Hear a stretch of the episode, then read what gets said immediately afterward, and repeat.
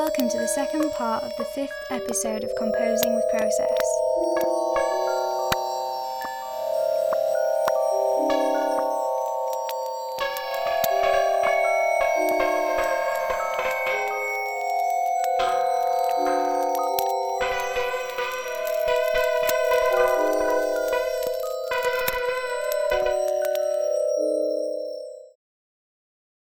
Hi, this is Ben Vida. I'm introducing my composition High Morph Eld.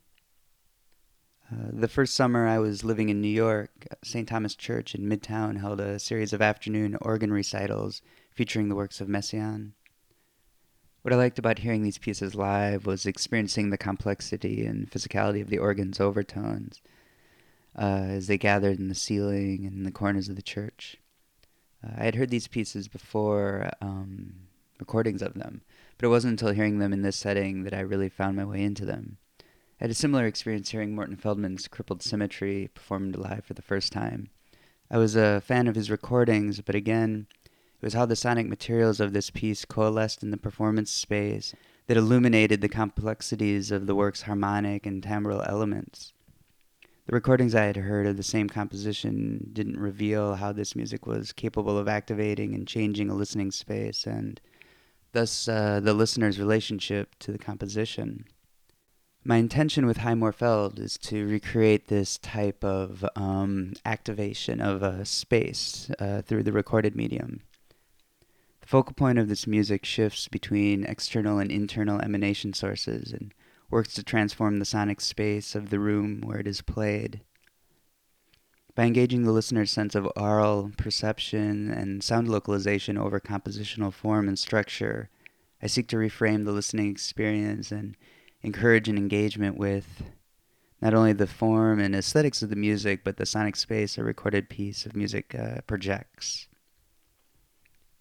All the sound materials uh, were produced using Max MSP and an analog modular synthesizer. Uh, it's intended for uh, medium volume playback through uh, real speakers. Thanks.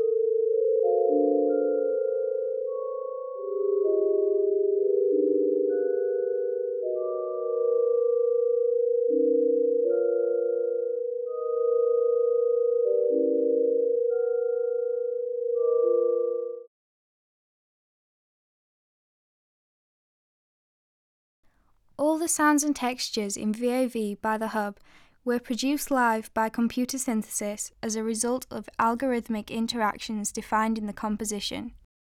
Each of the six players program their computer instruments to play either percussive or continuous sounds that vary in timbre from pure, harmonically tuned tones to noise and that move in three dimensional space. After playing each sound, a player pauses, then sends a trigger to another player to play a sound, and the piece consists of chains of these playing, triggering interactions. Each trigger message also includes data for one of the parameters that was used to set the frequency, timbre, or duration of the sound just played. This parameter is generated by the player by a simple process like sampling a low frequency oscillator whose speed and range are controlled manually. This data must then be used by the receiving player in implementing their next sound.